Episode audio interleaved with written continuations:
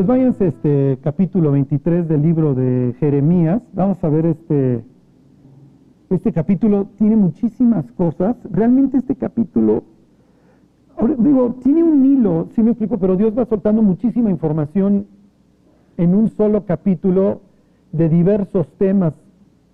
Entonces, este, voy a intentar como descifrarles un poco la ensalada, porque habla del futuro, habla de la justificación, habla del Mesías, habla del corazón, es un tema central, capítulo 23. este, miren, antes, ¿para qué echen a andar su hámster? Váyanse a Lucas, al capítulo 14, ¿sí? para que no estén nada más de cuerpo presente hoy. este 24, perdón. Lucas 24 tiene la historia esta de los dos discípulos que van camino de Maus y se encuentran con Jesús. Jesús les vela los ojos, o sea, no, se da a conocer, para que no lo reconozcan.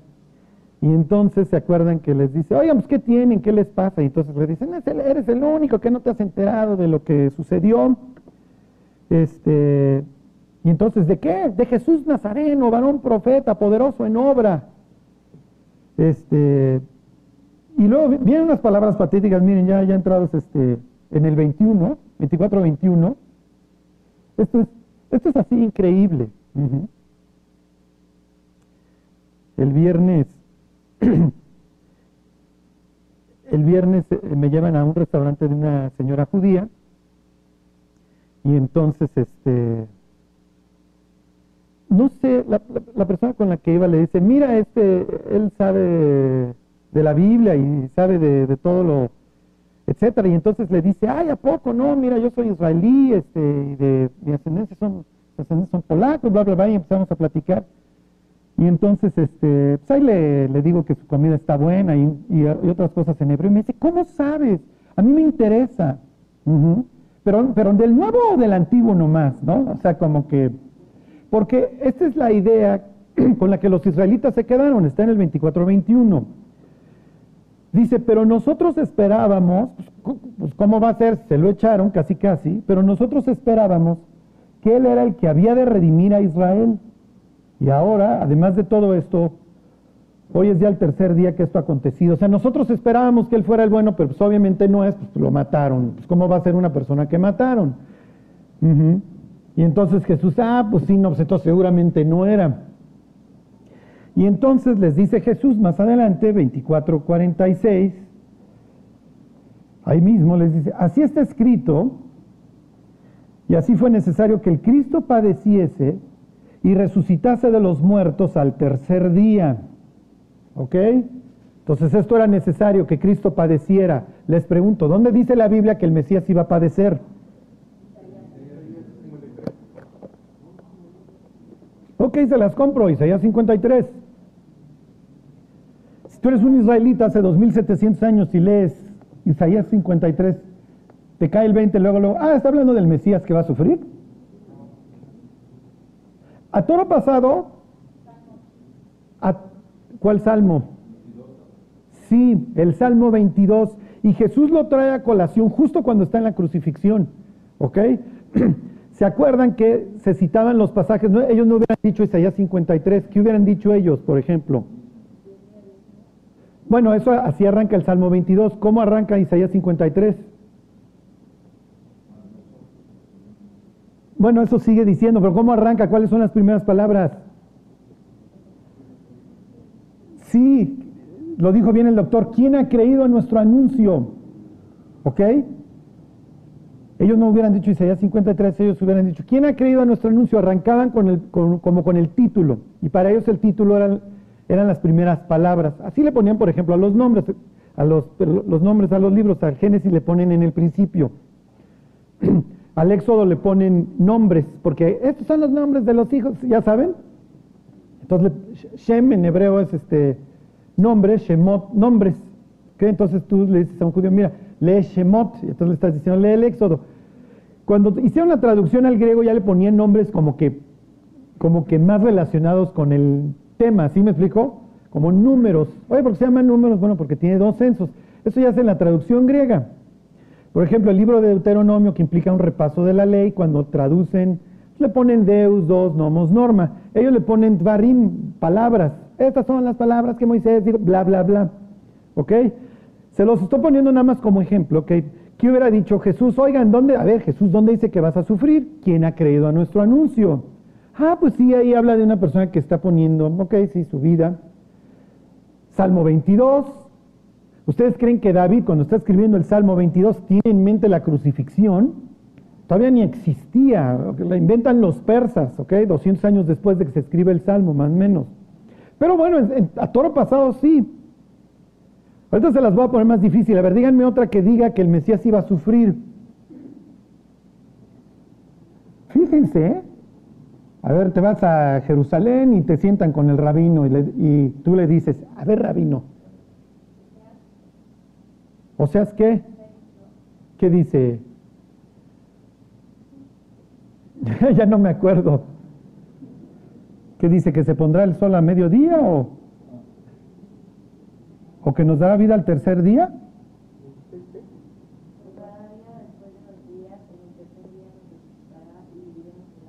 Ok, ese más menos, en tres días. En tres días nos resucitará. Se los digo cómo lo hubiera interpretado un israelita en su época. los judíos iban al tercer día a los sepulcros a hablarle al muerto. Le hubieran hecho un paro a Joaquín Pardavé, ¿se acuerdan? Que cuando abrieron su sepulcro estaba todo rayado, lo enterraron vivo. ¿Ok? Entonces, para que no sucediera eso de que lo enterraste al epiléptico lo que fuera, iban, abrían la tumba y le, hablaban al tercer día. Entonces, imagínense, David, Salomón. Ok, ya ahí seguía David, Salomón tirado. Bueno, pues vámonos. Cerraban la tumba y la sellaban por un año. Y después de un año sacaban los huesos, los llevaban a un usuario y entonces guardaban los huesos. Y esto te permitía seguir usando la tumba, no la tenías llena de cadáveres. ¿Sí se entiende? Las tumbas eran familiares, nada más podías poner un solo linaje. para que no se estuvieran contaminando, esto era lo que pensaban.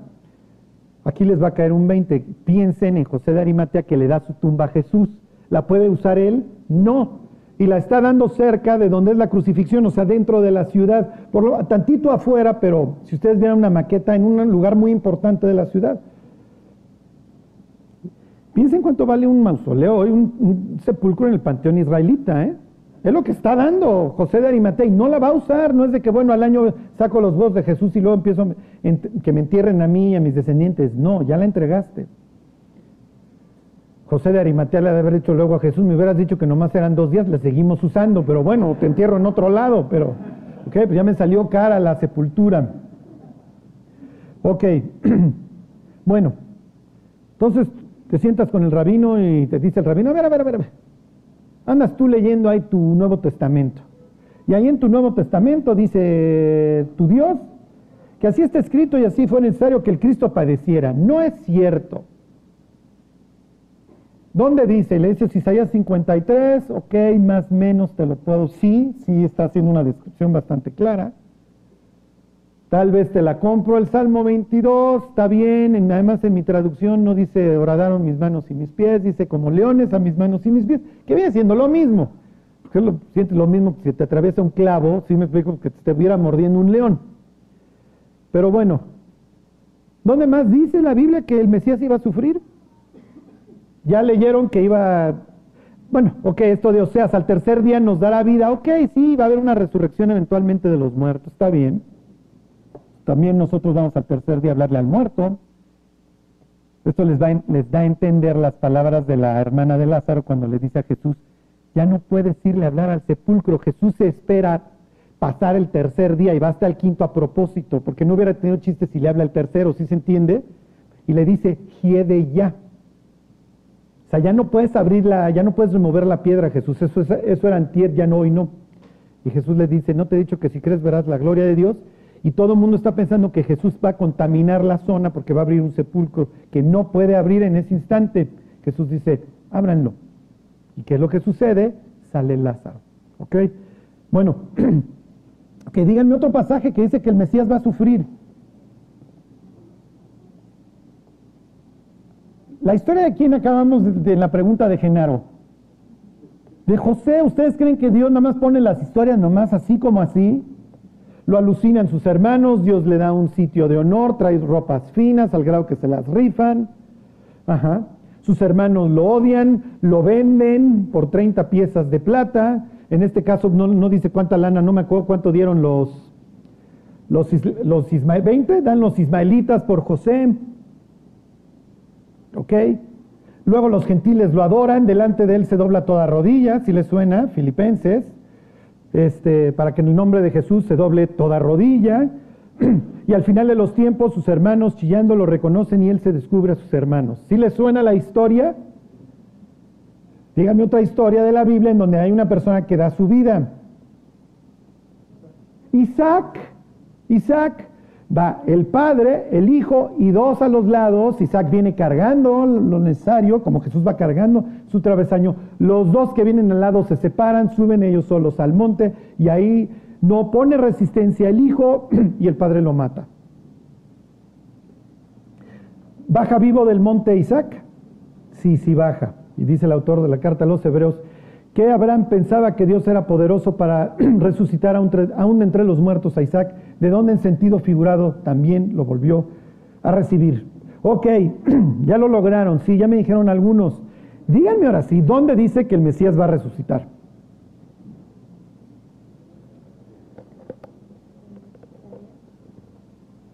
¿En Daniel?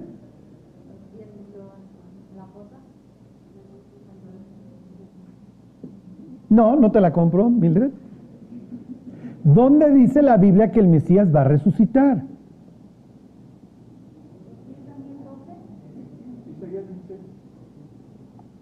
Daniel 12 dice que al final de los tiempos va a resucitar Daniel. Efectivamente. Pero los judíos sí tenían esta idea de que la vida trascendía la muerte. ¿eh?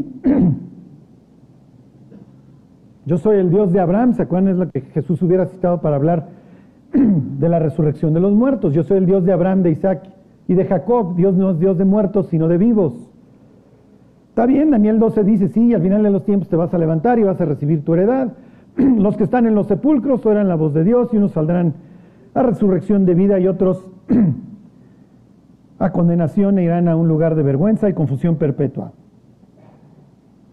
Pero ¿dónde dice que el Mesías iba a resucitar?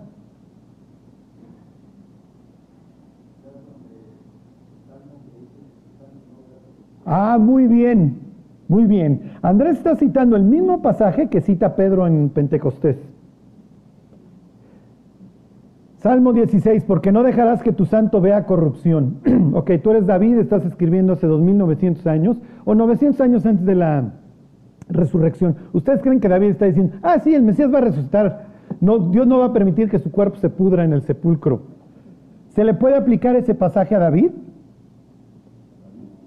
Pedro diría que no. Ahora, David sabe que eventualmente va a andar paseándose ahí con Dios en la eternidad. Promete ahí, segunda de Samuel 7, que su descendencia va a ser para siempre. ¿Está bien? Sí, muy bien. ¿Ya? ¿Que se vaya el rabino al infierno?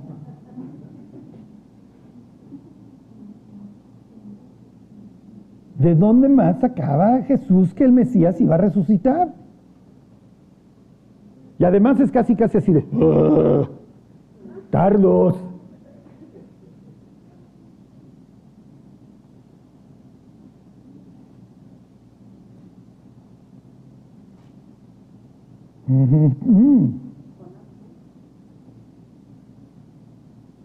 Fíjense, ahí siguen en Lucas. 25. Ahí están, 24 25. No busquen capítulo 25 porque no hay, ¿ok? Dice, entonces él les dijo, G316 satélite, insensatos y tardos de corazón. Aquí nos vamos a poner para creer, para leer todo lo que los profetas han dicho. No era necesario que el Cristo padeciera estas cosas y que entrara en su gloria. Y comenzando desde Moisés, ah caray, entonces de a poco desde Moisés y siguiendo por todos los profetas les declaraba en todas las escrituras lo que de él decían. ¿Dónde dice, que, ¿Dónde dice la Biblia que el Mesías va a resucitar? ¿Dónde se imaginan? Hoy vamos a ver capítulo 23 de Jeremías, ¿no? Ok, Ahí está uno muy bueno. Job 18. Bueno, luego lo buscan. ¿Qué otro dice que iba a resucitar? Isaías 53, cuando haya puesto su vida en expiación por el pecado, verá linaje y vivirá por largos días. Y la voluntad del Señor será en su mano prosperada. Ok, ya eché a andar su hámster. El capítulo 23 de Jeremías es uno con el cual tanto Jesús como Pablo se desgañitan, ¿ok? Claro, Jesús y Pablo se van a encontrar un pueblo que no quiere escuchar la voz de Dios, ¿ok? Vivimos en una época similar. Ok, y ahora váyanse a Lamentaciones, luego ya regresaremos a este libro, Lamentaciones capítulo 2, versículo 14. Este es el segundo tema. No, no, no estoy diciéndolos en orden de importancia, pero es otro de los temas que toca el capítulo 23 del libro de Jeremías. 2.14. Tus profetas, ahí están, vieron para ti vanidad y locura. La palabra vanidad aquí no, no sería Hebel, no es de pasajero, sino es algo falso. ¿Ok? Eh, la nueva versión internacional dice patrañas. Y no descubrieron tu pecado para impedir tu cautiverio, sino que te predicaron vanas profecías y extravíos. Perdón, aquí es donde se te predicaron puras, este, van, eh, puras sandeces, ¿ok? Puras falsedades. ok, lo que pasa es que para que haya payaso, acuérdense, pues necesita alguien que aplaude. Váyanse ahora a Jeremías capítulo 5, versículo 31.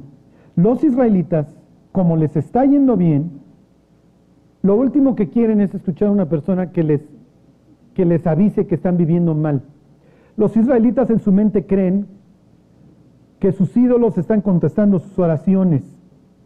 Y esto desgraciadamente hoy pasa. Tomamos la prosperidad económica o la salud como señales de que Dios nos está bendiciendo. No necesariamente, ¿eh? para nada. A veces es hasta el contrario. Hay muchas veces en donde, ¿cómo les diré? Es mucho mejor el espíritu contrito y humillado.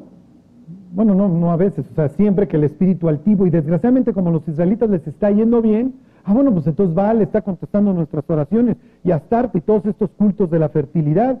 Y entonces, pues comamos y bebamos porque mañana moriremos. Nos está yendo bien. En la siguiente vez que truene la economía mundial. ¿Qué va a suceder? Sí. Hoy están las iglesias llenas, eh, ¿cómo les diré? De personas que van a ver un, ¿cómo les diré? Algo social, sí. Pero ya va a ser raro el sitio en donde te hablen de que si no te conviertes te vas a ir a pudrir al infierno y te vas a tatemar para siempre, ¿no? ¿Cómo crees? ¿Tipo es un retrógrada?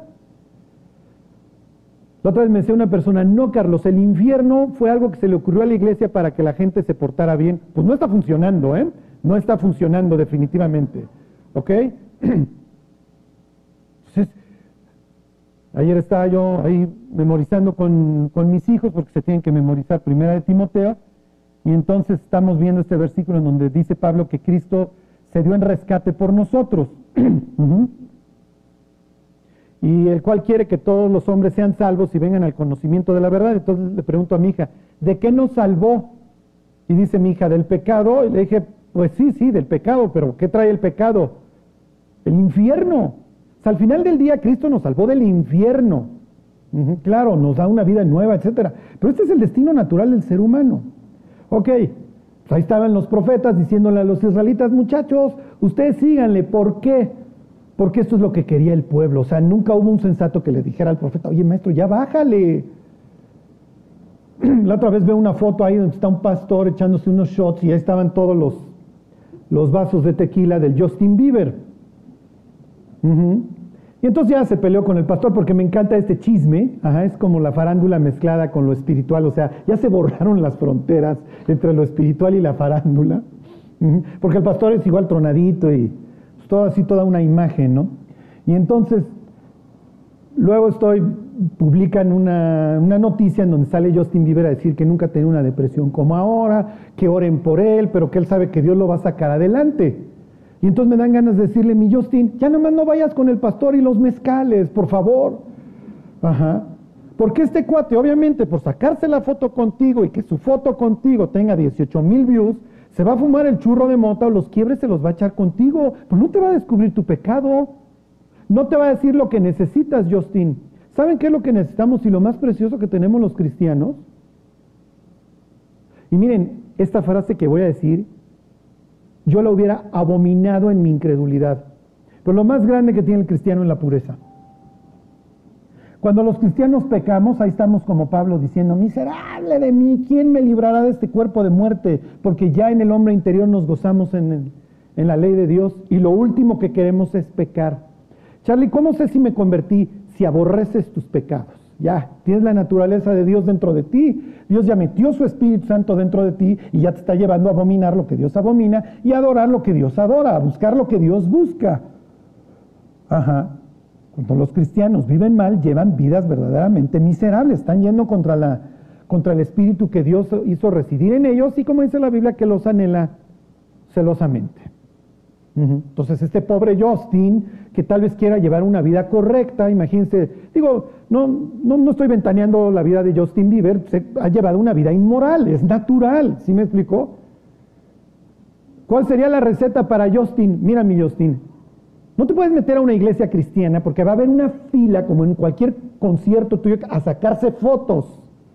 Imagínense que yo les dijera, próxima semana viene Justin al estudio.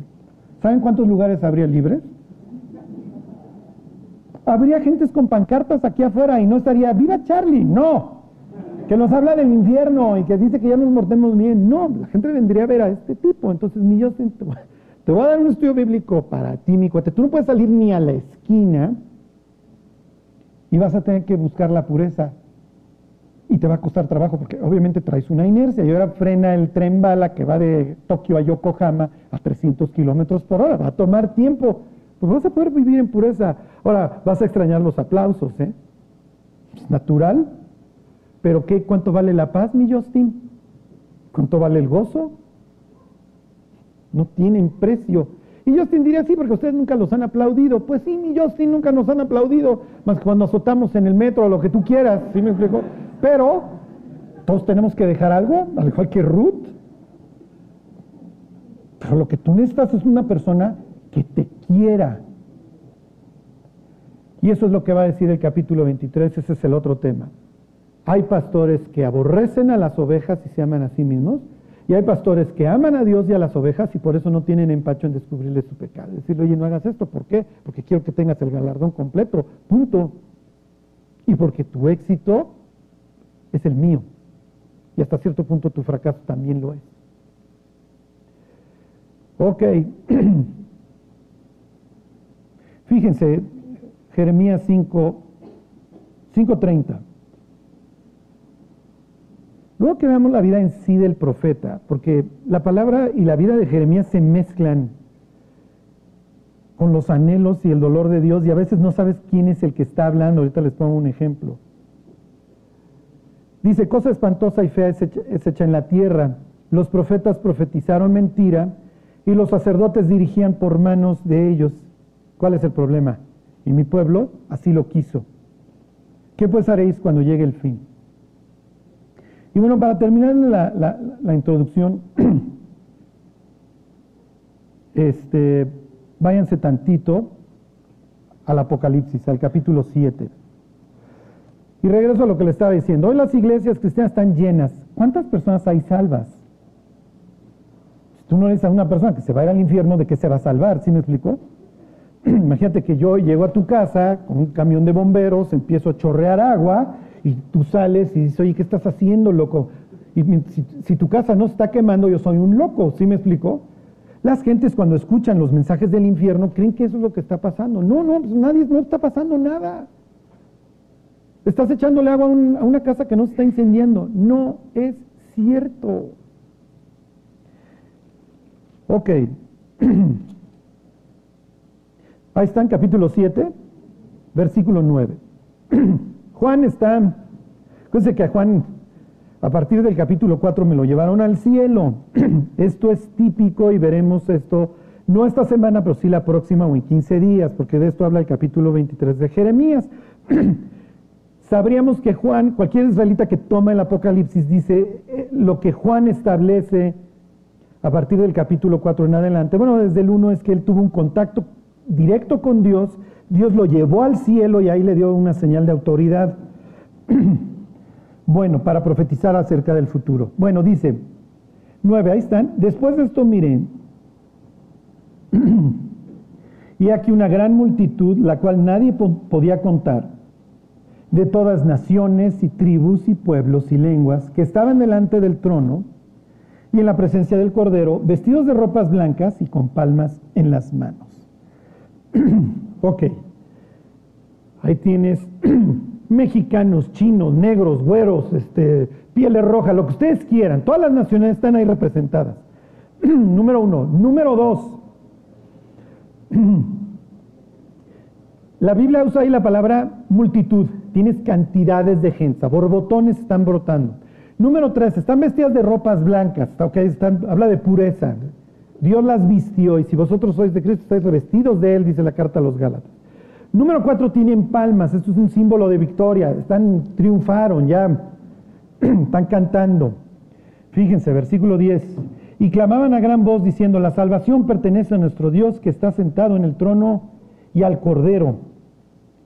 Entonces en su adoración participan hasta los ángeles, versículo 11. Y todos los ángeles estaban en pie alrededor del trono y de los ancianos y de los cuatro seres vivientes y se postraron sobre sus rostros delante del trono y adoraron a Dios, diciendo, así sea, amén. La bendición y la gloria y la sabiduría y la acción de gracias y la honra y el poder y la fortaleza sean a nuestro Dios por los siglos de los siglos. Amén. Entonces tienes a estos salvos de todas las, todos lados del planeta, en multitud, adorando a Dios, y entonces entra la corte celestial. Ahí está el consejo de Dios, eso lo veremos próxima semana. Están los 24 ancianos, y están los cuatro seres vivientes, y los ángeles. Ahí está todos aplaudiendo al unísono a Dios. Y entonces, uno de estos ancianos, versículo 13, dice, entonces uno de los ancianos habló diciéndome, estos que están vestidos de ropas blancas, ¿quiénes son y de dónde han venido? Versículo 14, entonces yo le dije, Señor, soy de G316 satélite, no sé, tú lo sabes. Y él me dijo, estos son los que han salido de la gran tribulación y han lavado sus ropas y las han emblanquecido en la sangre del cordero.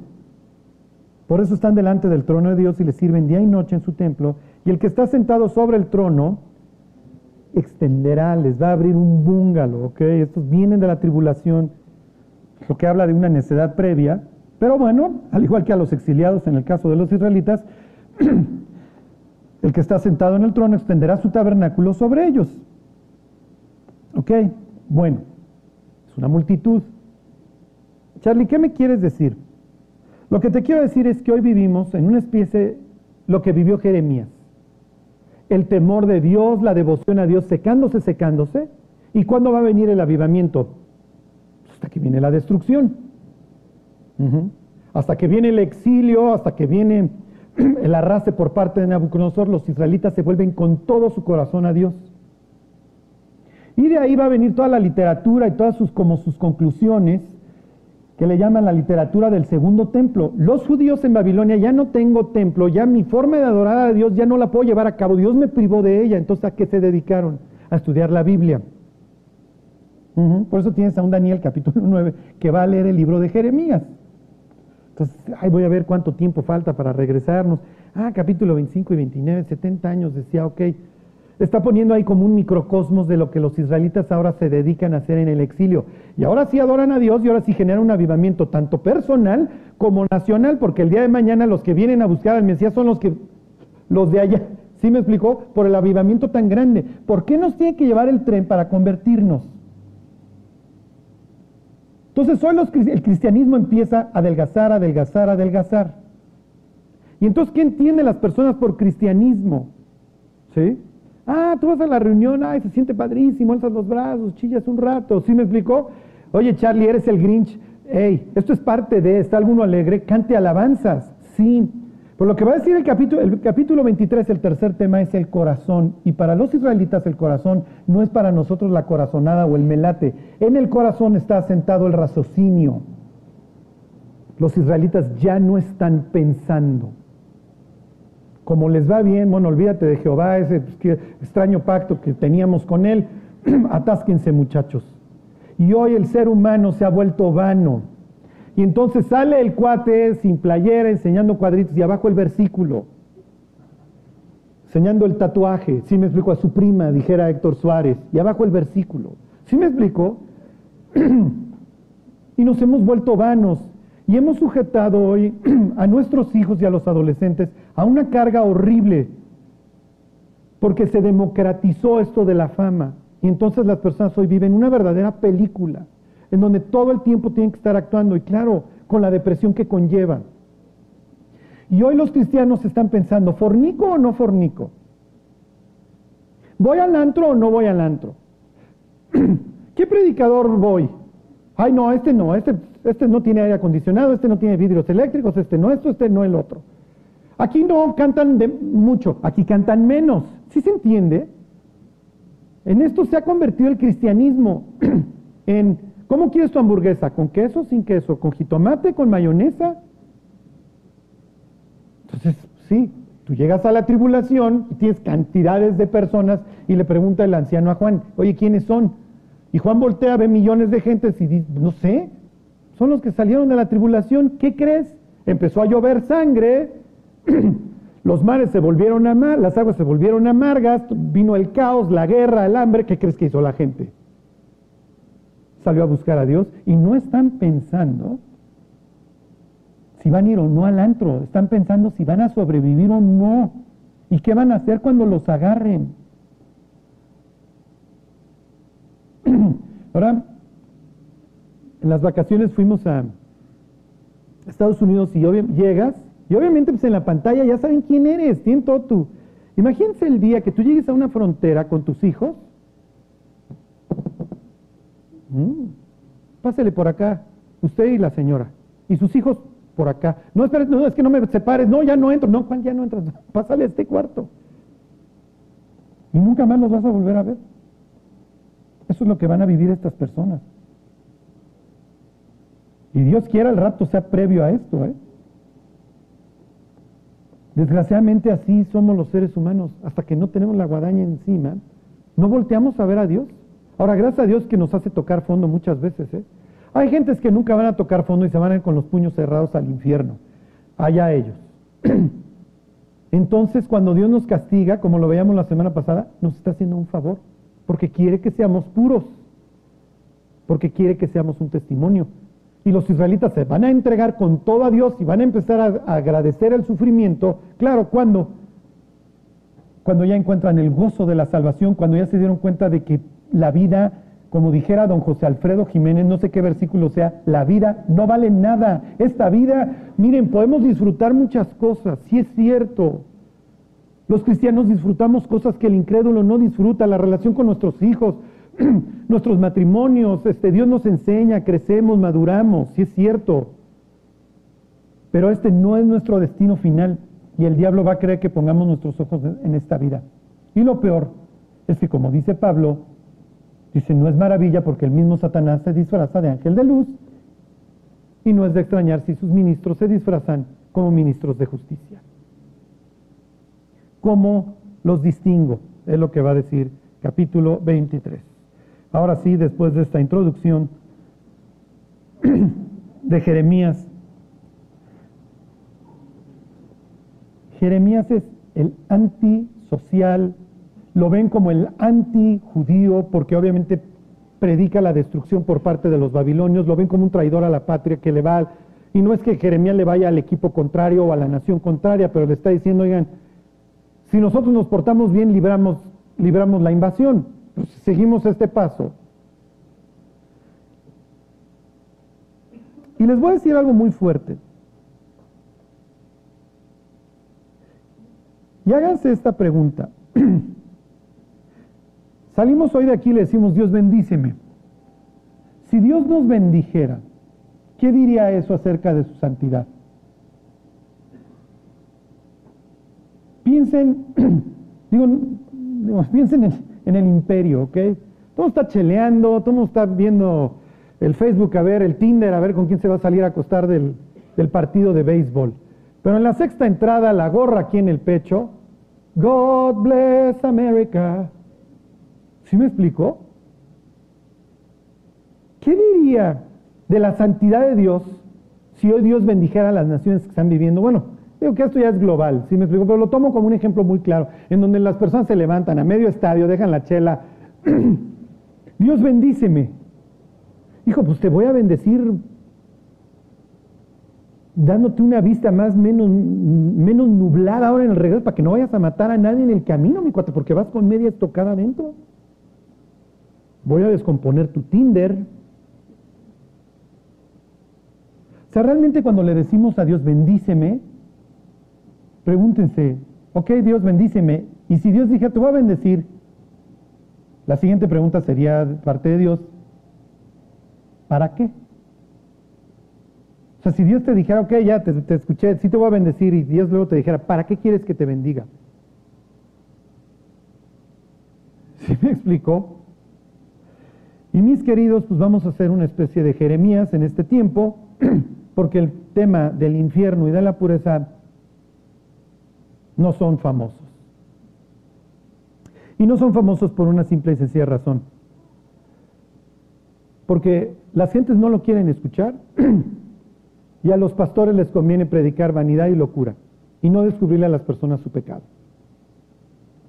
Y esto es una crueldad. Bueno, miren, ya me acabé el tiempo en que es que la introducción, bueno, aquí les dejo la foto del cristianismo moderno, que es una especie de tú estás bien, yo estoy bien, seamos felices. Esto ya lo veremos la próxima semana. Este es Alfonso el Sabio, pero pues pinta bien para cuando veamos el a Don David, y miren, no se va a alcanzar bien, pues esto es una ciudad destruida, váyanse al libro de lamentaciones. Obviamente después de la, de la race, los exiliados, lamentaciones es el siguiente libro, ¿eh? digo que bien pudo haber quedado ahí como apéndice al libro de Jeremías, porque nunca lo creyeron, nunca lo creyeron. Acabo de leer la biografía. Fascinante. Yo no sabía que había película porque se lo conté a una persona y me dice, está la película, ¿no? cuenta la historia de un papá a lo largo de, bueno, narra la historia hasta que su hijo tiene más o menos 24 años. su hijo empieza con el alcohol a los 11 y a los 14 empieza con las drogas y con las anfetaminas. Y entonces el libro que lo escribe el papá te va contando la historia de angustia que vive cada vez que su hijo desaparece. Y entonces ese señor obviamente empieza a consultar con expertos en adicciones, etcétera, y entonces le dicen, mira, los adictos a las anfetaminas tienen un 8% de, de capacidad de, de, rehabilitación, y entonces este cuate lo llevan a una rehabilitación, de ahí se pela, se vuelve a perder, de ahí lo vuelve a encontrar y entonces obviamente a veces lo encuentra en un estado, no me refiero a estado de sobriedad, no, en un estado de su país, luego en otro, y la angustia que vive el Señor durante 10 años. Entonces luego dice, ya cumplió su segundo año sobrio y un día le habla y dice, ¿qué crees? Ya volvió a caer y se le vuelve a desaparecer. Eh, ¿Cómo les diré? ¿Por qué tiene el ser humano que empezar a buscar a Dios? Él cuenta, obviamente durante esta historia, que él nunca ha creído en Dios que nunca le interesó y además nunca le, nunca le enseñó nada de esto a, su hijo. El señor se divorcia por andar con otra mujer, viene un pleito con la mamá del niño, la mamá del niño se muda, entonces el niño va a tener dos hogares, va a vivir entre, obviamente fluctuando entre dos pensamientos, va a tener dos hogares, entonces no es ni de aquí ni de allá, es una especie de apátrida del chamaco, tiene dos familias, obviamente, está viviendo una tragedia que obviamente lo acabó por desgarrar, y se pudo haber vuelto senador, diputado, si me explico, prostituto, acabó siendo drogo y prostituto porque luego obviamente se vendía a hombres y mujeres para conseguir la droga. Esto es lo que está viviendo el ser humano. ¿eh? Dentro de las historias que cuenta el papá es que no encuentra dónde rehabilitar a su hijo porque todas están llenas. Pienso que uno de los negocios que hoy más prosperan son el pecado y si alguien quiere poner uno que no sea pecado, pero que seguro hay clientela, pongan algo de rehabilitación. Digo, clientela vas a tener ríos, ¿eh? y pobres y ricachones, porque pues sí, efectivamente no, el pecado pues, no discrimina. Los israelitas nunca pensaron que la burra los iba a alcanzar. Y como dice el propio Jeremías en Lamentaciones, nunca nadie te descubrió tu pecado, nunca nadie te quiso enfrentar. Y Jeremías nadó contracorriente toda su vida porque, ya lo veremos, esto se los dejé capítulo 29, no vimos una parte en donde hay que, hay que hacerse cargo, le dicen a las autoridades judías, del caso Jeremías, porque está hecho un loco, hay que detenerlo, este tipo está loco se dedica, trae la ley ahí bajo el brazo todo el tiempo y la anda citando para todos casos, y trae la onda de que es como Moisés, que Dios puso en su boca sus palabras y que no deje de decir ninguna. Fíjense, capítulo 1, versículo 1. ¿Cómo ha quedado sola la ciudad populosa? Ok, piensen en los libros de reyes, cuando asciende al trono Salomón, y dice la Biblia que la plata en aquel entonces era como las piedras. Y están los caballos púrpuras y preciosos que Salomón está trayendo de Egipto y los está vendiendo a los orientales. Y vienen los reyes del resto de las naciones a pagar tributo a Salomón y viene la reina del sur a decir, bueno, no, no, no, no puedo creer los platos, los cubiertos, las paredes, el templo, la casa del bosque, esto es, inconcebible, yo nunca había visto esto, yo no pensé que se pudiera llegar a esto, al grado que Jesús dice que ni Salomón, con toda su gloria, dice, la grande entre las naciones, sí, ya enviudó, se volvió como viuda, la señora de provincias ya no cobra tributos, ahora los paga. Ahora la señora de las provincias se ha vuelto esclava y el que hace pecado, ¿se acuerdan? Esclavo es del pecado. Provincia, digo, no es la palabra en hebreo, obviamente, pero para nosotros etimológicamente viene de dos palabras, pro para vincere, para el vencedor. Entonces, la persona que antes tenía provincias, que eran, que había vencido y ahora le, y le pagan tributos, ya no. Versículo 2, amargamente llora en la noche y sus lágrimas están en sus mejillas. No tiene quien la consuele de todos sus amantes. Todos sus amigos le faltaron. Se le volvieron enemigos. Todas estas naciones con las que los judíos espiritualmente fornican, le hace los dioses de los amonitas, moabitas, sirios, toda esta tragedia de la que te va hablando los libros de crónicas, se Habla en sentido espiritual de sus amantes y es lo que dice capítulo 23 de Jeremías, ya lo leeremos próxima semana, dice que los profetas son y los sacerdotes son adúlteros y obviamente lo dice en doble sentido. Adulteraban en sentido espiritual y obviamente en sentido físico porque todos estos cultos de la primavera pues, implicaban la fornicación. Acuérdense que si ustedes trajeran a Juan hoy del, de Patmos y se lo traen hoy y lo llevan a un antro, al otro día Juan, mientras estuviera echando la birria, diría, fuimos al templo ayer. Y entonces la persona diría, no, fuimos a un antro. Y él diría, no, es un templo. No, fuimos a un antro. A ver, tienes la música. ¿Ok? También en el templo. Tienes el alcohol. Tienes, bueno, en aquel entonces también lo que te perdiera, las drogas, etcétera. El oráculo se tenía que drogar. Entonces también lo hay. Tienes el ambiente. Tienes el ambiente espiritual. Tienes la fornicación, tienes la violencia, tienes todos los elementos de un templo pagano, ¿eh? Ok, y ahora presentando a, Jerusalén como una mujer que ahora llora, llora amargamente porque sus amantes la abandonaron. Dentro de sus amantes están sus falsos profetas. Piensa en el pastor que casa a Fermín y a Rubén. Y entonces, porque Él es abierto.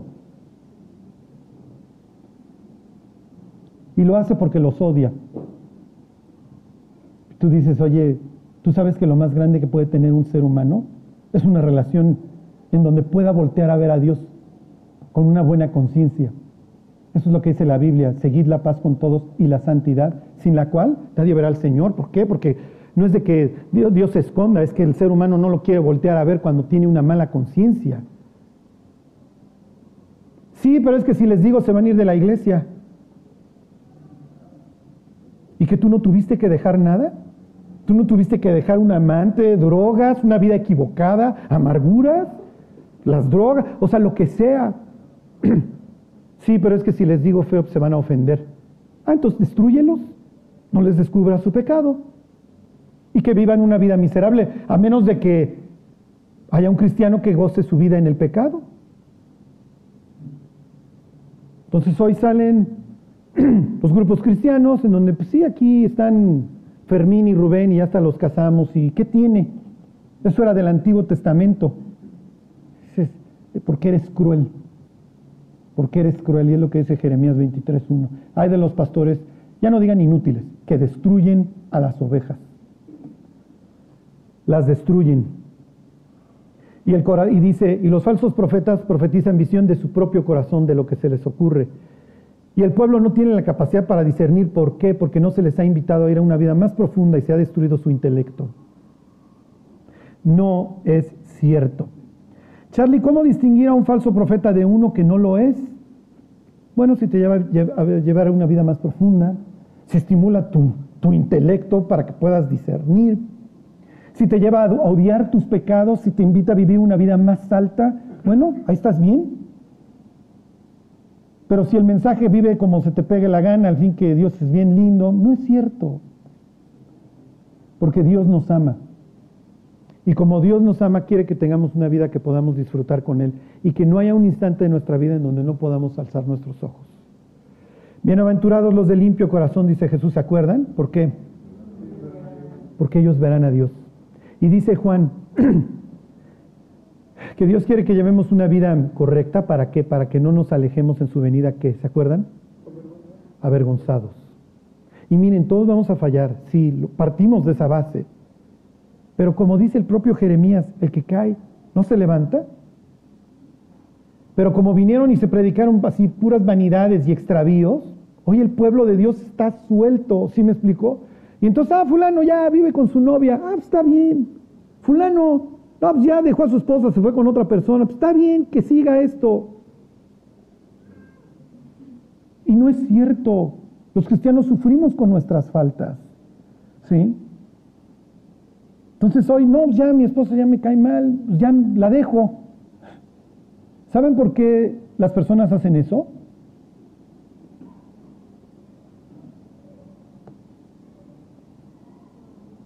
Porque no quieren sufrir porque hoy hay que ser felices. Vanidad y extravíos, o sea, en, su sano juicio. ¿Quién va a ser feliz en este mundo? Cuando sales te matan, te atropellan. ¿Sí me explicó? Entonces, no, pues es que mi mujer me hace los frijoles refritos bien chafas, Charlie. Tú no sabes, o sea, qué genio tiene. Entonces ya la voy a dejar. La otra vez estaba hablando, una persona que dejó a su mujer, ¿no? Y entonces, este, pues ya su mujer es Jackie la destripadora. está bien. Y entonces le digo, ¿qué es lo que tú quieres? ¿Qué es lo que tú quieres? No, pues yo quiero servir a Dios, quiero tener una vida profunda. Entonces, tú eres un testimonio para muchísimas personas. No puedes tener eso en tu récord, que tu mujer tiene un mal gen, la dejaste. Digo, porque todavía te la encontrás despertar así con el cuchillo. Sí me explicó, bueno, pues está bien, maestro, por preservación, por un instinto de supervivencia, está bien, déjala. Sí, ay, le puse arsénico, digo, este, le puse crema. Bueno, está bien, ¿sí me explicó? Y entonces le dije, mira, Pablo tiene esto. Nosotros cuando, cuando yo me convertí decían, ¿qué geografía tiene tu Biblia? Y no se refería a la geografía de mapas, sino cómo están las columnas. Y esta edición era como que la típica cuando yo me convertí. Esta Biblia está viejita y entonces me decía mi pastor, que tenga siempre, me decía, te doy consejo, que tenga siempre la misma geografía para que te acuerdes dónde están. Y si hay veces que te acuerdas que está en la columna de a la izquierda abajo o arriba. si ustedes tienen esta, esta geografía bíblica, de un lado en capítulo, en, el, la segunda carta a los Corintios, tienen todas las cosas que le pasa a Pablo, y del otro tienen que Pablo ascendió al tercer cielo. Y entonces dice Pablo, ¿quieres ascender al tercer cielo? Be my guest, mi cuate, o sea, bienvenido. Nada más que tienes que cumplir con la columnita de al lado. Me han azotado tres veces, 39 azotes, dos veces en alta mar todo un día, persecuciones de aquí, persecuciones de allá, me alucinan los incrédulos, me alucinan los cristianos, me alucina todo mundo. De todos lados tengo que salir corriendo porque ya me van a matar. ¿Quieres ascender al tercer cielo? Está bien. Por supuesto que puedes. ¿Quieres tener una relación profunda con Dios? Por supuesto que puedes, pero vas a sufrir.